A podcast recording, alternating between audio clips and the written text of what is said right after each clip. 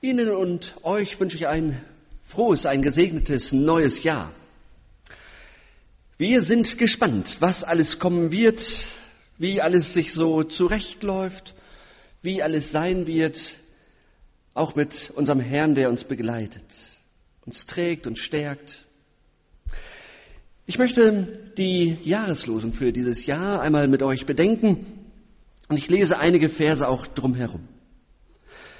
Und ich will euch ein neues Herz und einen neuen Geist in euch geben und will das steinerne Herz aus eurem Fleisch wegnehmen und euch ein fleischernes Herz geben. Ich will meinen Geist in euch geben und will solche Leute aus euch machen, die in meinen Geboten wandeln und meine Rechte halten und danach tun. Und ihr sollt wohnen im Lande, das ich euren Vätern gegeben habe, und sollt mein Volk sein und ich will euer Gott sein. Ein gesundes Herz ist ein richtiges Hochleistungsorgan. Vielleicht hat mancher von euch einen Heizöltank zu Hause, 7000 Liter, vielleicht äh, groß. Man muss sich das nur einmal vorstellen. Das menschliche Herz ist so leistungsstark, dass es an einem Tag einen solchen Tank vollpumpen kann. An einem Tag. Und dann muss man mal überlegen, wie alt man jetzt schon ist, wie viel Heizöltanks äh, da schon voll wären. Sagenhaft. Jeden Tag so viele Liter. Zuverlässig, über Jahre, über Jahrzehnte. Wir nehmen das alles so ganz selbstverständlich hin. Erst in dem Augenblick, wo es nicht mehr so funktioniert, fällt uns plötzlich auf, wie kostbar dieses Herz ist, das so seinen Dienst in aller Treue tut. Dann kriegen wir erst mit, das ist wirklich ein Geschenk Gottes. Mittlerweile, wir, mittlerweile, wir haben das äh, Bild vorhin schon gesehen, ist die Medizin so weit, dass bei einem kaputten Herz mit einigem Erfolg etwas erneuert werden kann, repariert werden kann oder dass es sogar transplantiert werden kann. Und um solch eine Herztransplantation, da geht es auch heute oder in der Jahreslosung für 2017. Unser Gott ist ein wahrer Experte auf dem Gebiet der Herztransplantation. Allerdings stehen wir von Gott, Entschuldigung, allerdings äh, diese Herzen, die Gott in uns äh, erneuert, die versagen dann nicht nach ein paar Jahren auch ihren Dienst. Nein, Gottes neue Herzen verlängern das Leben um eine Ewigkeit. Im wahrsten Sinne des Wortes. Das neue Herz Gottes in uns verlängert unser Leben um eine ganze Ewigkeit. Das Herz, von dem in der Jahreslosung die Rede ist, steht ja symbolisch für das gesamte Leben, für alles, was uns ausmacht, für den ganzen Menschen, für die ganze Existenz. Er steht für das, was uns im Innersten ausmacht. Das Herz versorgt den ganzen Körper mit Blut und Sauerstoff, ein Zentralorgan. Und wenn nun das Herz verändert wird, wird auch der, ganze Mensch verändert.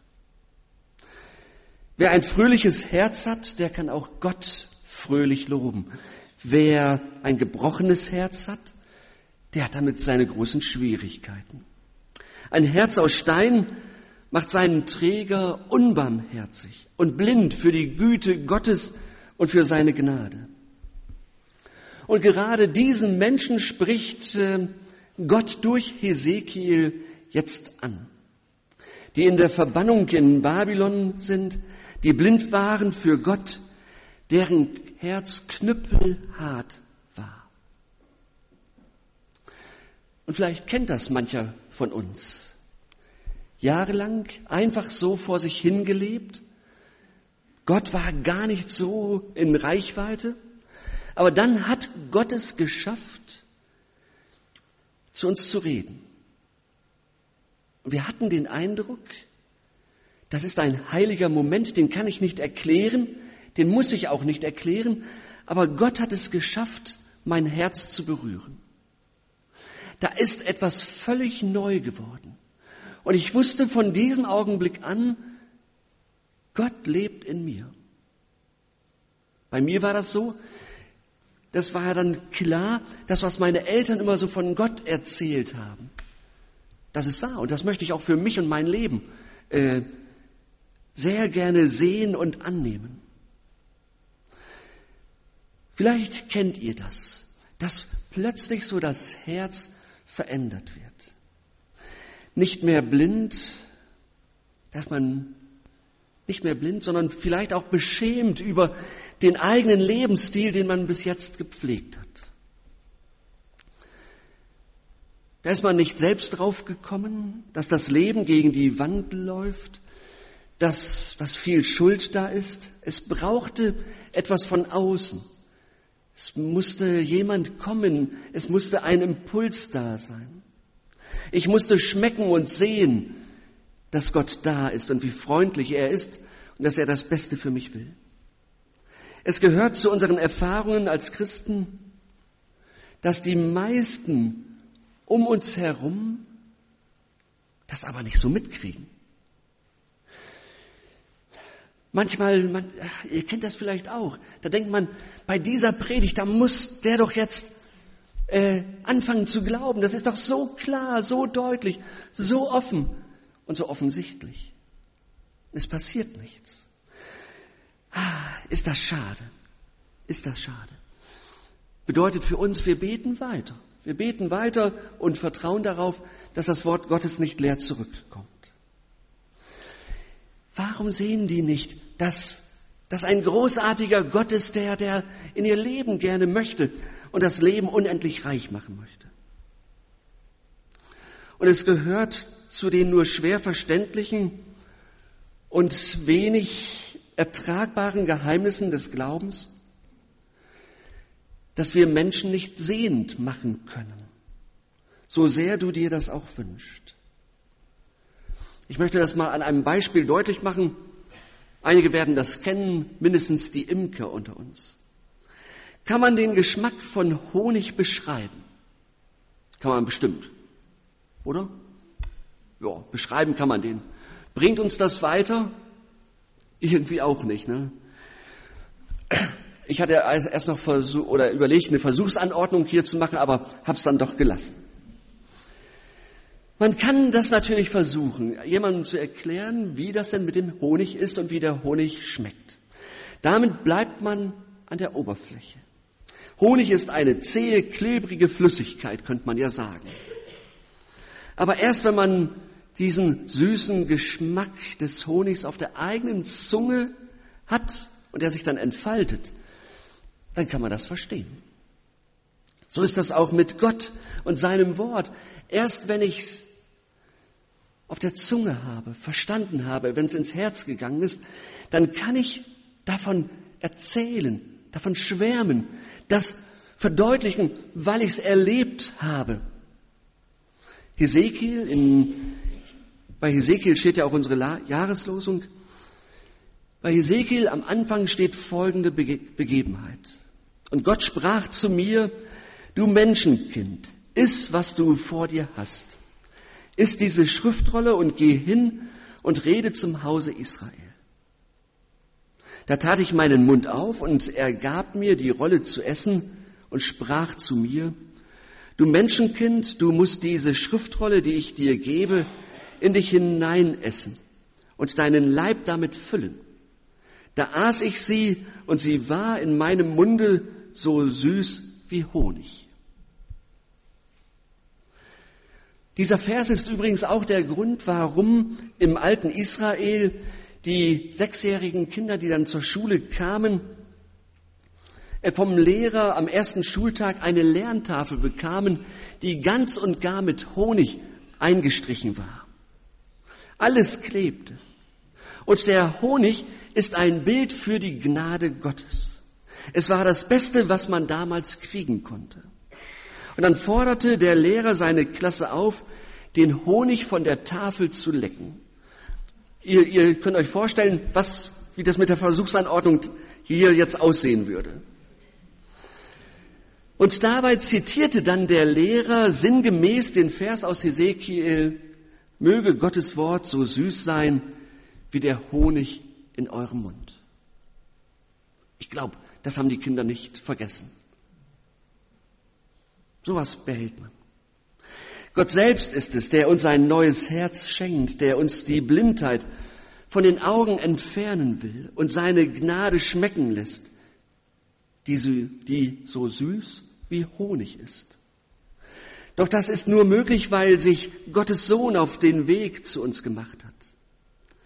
Es war die Sünde und Blindheit von uns Menschen, die letztlich dazu geführt hat, dass er am Kreuz getötet wurde, gestorben ist. Dort gerade, dort gerade dieser Moment am Kreuz, als scheinbar alles dunkel wurde, ist ja zum Wendepunkt geworden. Von da ab erkennen Menschen, wie Gott wirklich ist. Einer der ersten, dem diese Erkenntnis geschenkt wurde, ist der römische Hauptmann unterm Kreuz, der dann sagt, dieser Mann ist wirklich Gottes Sohn.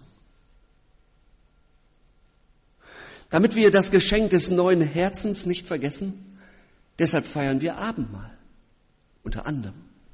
Deshalb feiern wir heute Abendmahl. Wir schmecken und sehen die Gnade Gottes.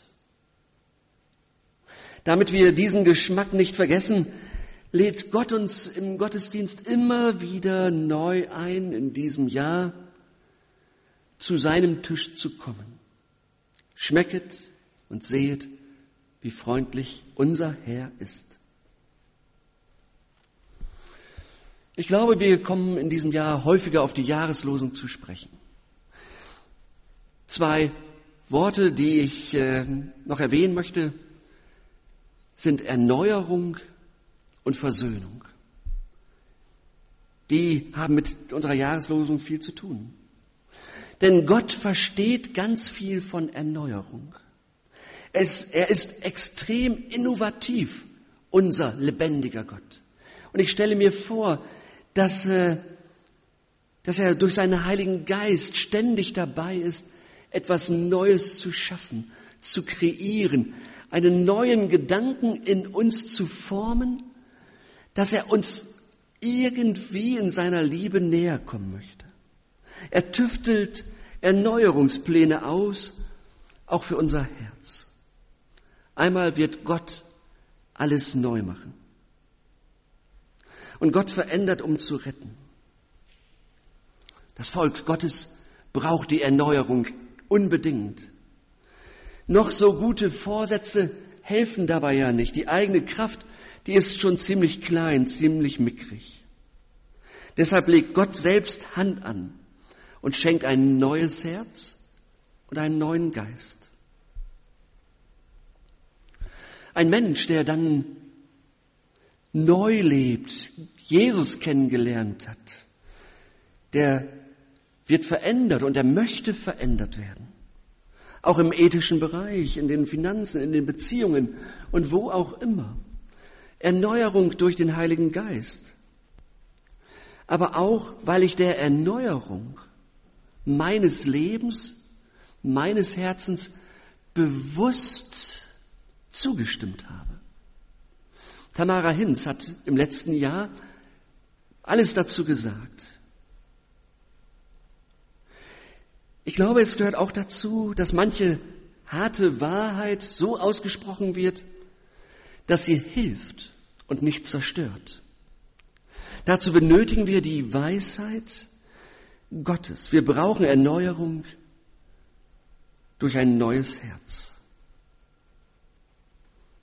Das zweite Stichwort, wir brauchen Versöhnung. Der Heilige Geist schenkt die Kraft dazu, und stupst uns an, immer wieder neu die Versöhnung zu suchen. Weil ein neuer Geist und ein neues Herz in uns ist. Da ist uns manches zu Herzen gegangen im letzten Jahr und wird, das wird im neuen Jahr nicht anders werden. Da haben Menschen uns berührt, die haben uns gut getan, die wollen wir auf keinen Fall vergessen. Und dann gibt es die andere Seite, Beziehungen, die zerbrochen sind, tragisch zu Ende gegangen sind. Ganz bitter. Vielleicht, weil ein verletzendes Wort gefallen ist, vielleicht ist Liebe in Hass umgeschlagen. Eventuell bleibt nur noch Kälte, Härte und eisiges Schweigen. Kann da noch was entstehen? Kann das anders werden? Ist das festgeschrieben bis in alle Ewigkeit?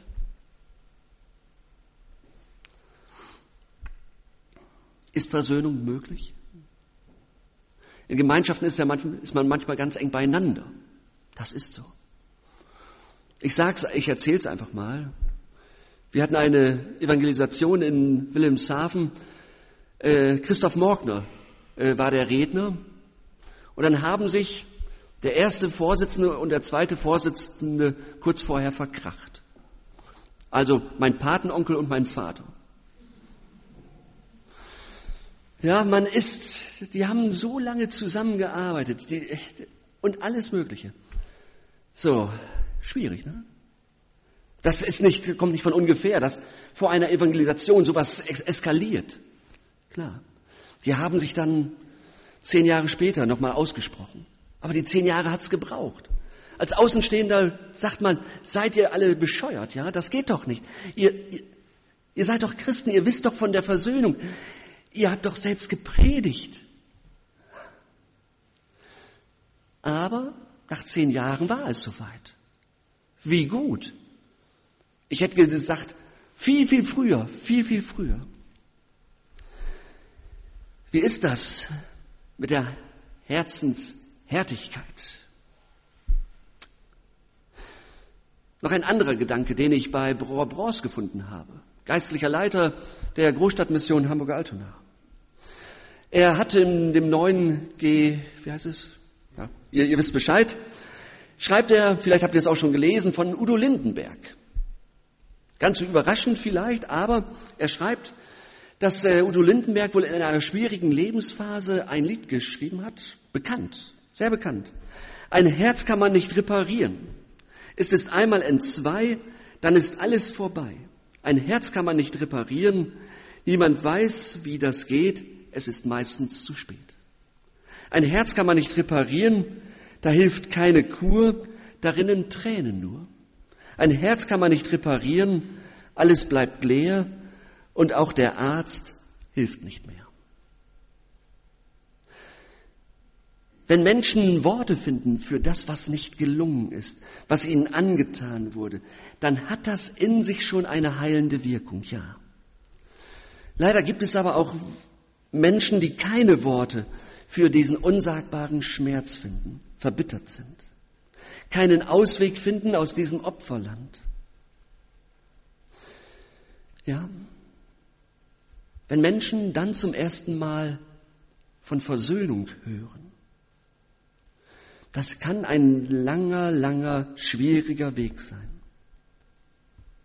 Und ich möchte sagen, es ist fast ein menschenunmöglicher Weg, aber ein göttlicher Weg. Ein Weg, der uns möglich ist, weil Jesus ihn zuerst gegangen ist, weil Jesus uns versöhnt.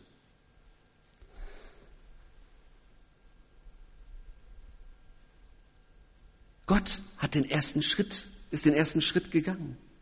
Und wir merken, wie schwer das ist, trotzdem einem anderen die Hand zu reichen, obwohl ich so beschenkt wurde.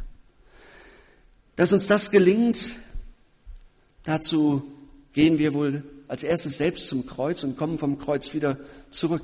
Das heißt, wir setzen uns der Liebe Gottes ganz aus und erbitten seine Vergebung, seine Kraft, auch die Kraft der Versöhnung. Wir haben vorhin dieses, diese Bilder von Aleppo gesehen. Ist da was möglich? Hoffnungslos? Ich habe mich erinnert an ein Beispiel, das äh, Klaus Vollmer einmal erzählt hat. Und zwar von Nelson Mandela, der nach 26 Jahren furchtbarer Zeit im Gefängnis zusammen mit Bischof Tutu ein Versöhnungskomitee in Südafrika ähm, eingerichtet hat. Und in diesem Versöhnungskomitee, da wurde nicht Gericht gesprochen, da wurde keiner verurteilt, keiner verdammt, keiner verklagt. Jeder durfte einfach seinen Kummer, seinen Jammer erzählen. Und ein Politiker aus Amerika hat gesagt, das war das versöhnlichste politische Erlebnis, das ich je erlebt habe. Und Klaus Vollmer erzählt, ich war gerade in Südafrika, da kommt eine Kantorin direkt aus dem Versöhnungskomitee vorbei. Sie sagt, ich kann nicht anders, anders, ich bitte euch, hört mir mal zu. Und dann erzählte sie, dass eine alte schwarze Frau da gesessen hätte. Ungefähr 400 Leute waren im Saal. Die alte Frau wird von Mandela aufgefordert, zu erzählen, was sie durchgemacht hat. Und dann stand sie da und sagt, damals beim Aufstand 1976 standen neben mir in der ersten Reihe mein Sohn und mein Mann und vor uns ein Polizist. Und dann zeigte sie auf einen Mann, der war auch eingeladen. Klaus Vollmann nennt ihn Jimmy. Und Jimmy schoss unentwegt mit der Maschinenpistole in die Menge. Und erst fiel der Sohn und dann der Mann. Und dann sagte diese Frau, ich bin heute gekommen, um dir zu vergeben, Jimmy. Im Namen Jesu des Gekreuzigten und Auferstandenen. Ich habe bis heute unendliche Rache gehabt. Und jetzt bin ich gesegnet worden, dir das zu sagen. Und die Kantorin erzählte, 400 Leute fingen an zu heulen. Sie konnten nicht mehr. Mandela weinte, Tutu weinte, alle weinten. Die Journalisten konnten nicht mehr schreiben. Und dann sagte die Frau, Jimmy, kannst du mich einmal mit deinem Auto zum Friedhof fahren? Ja, das mache ich, sagte Jimmy. Jimmy, ich habe noch eine Bitte. Ich möchte dich gerne als meinen Sohn adoptieren. Und da standen alle auf, fingen an zu singen und zu klatschen. Die Kantorin sagte, das habe ich noch nie erlebt eine der gesegnetsten Stunden meines Lebens. Versöhnung. Ein neues Herz. Aleppo. Menschlich alles zerschlagen. Göttlich, es ist Hoffnung da. Weil die Kraft der Versöhnung die Kraft hat vom Kreuz her und vom auferstandenen Jesus.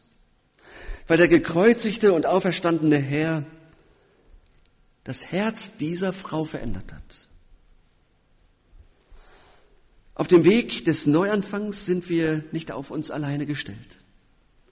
Gott gibt uns seinen Geist, seinen gekreuzigten und auferstandenen Sohn und eine ganz starke Verheißung für das Jahr 2017.